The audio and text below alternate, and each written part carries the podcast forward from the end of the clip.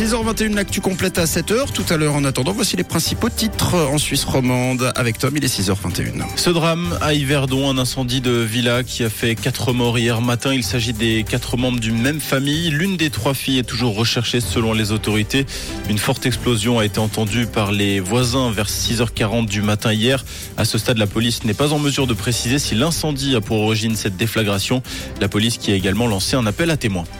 Les tentatives d'arnaque visant les comptes bancaires ont explosé ces derniers mois en Suisse, d'après le journal Le Temps qui cite le Centre national pour la cybersécurité.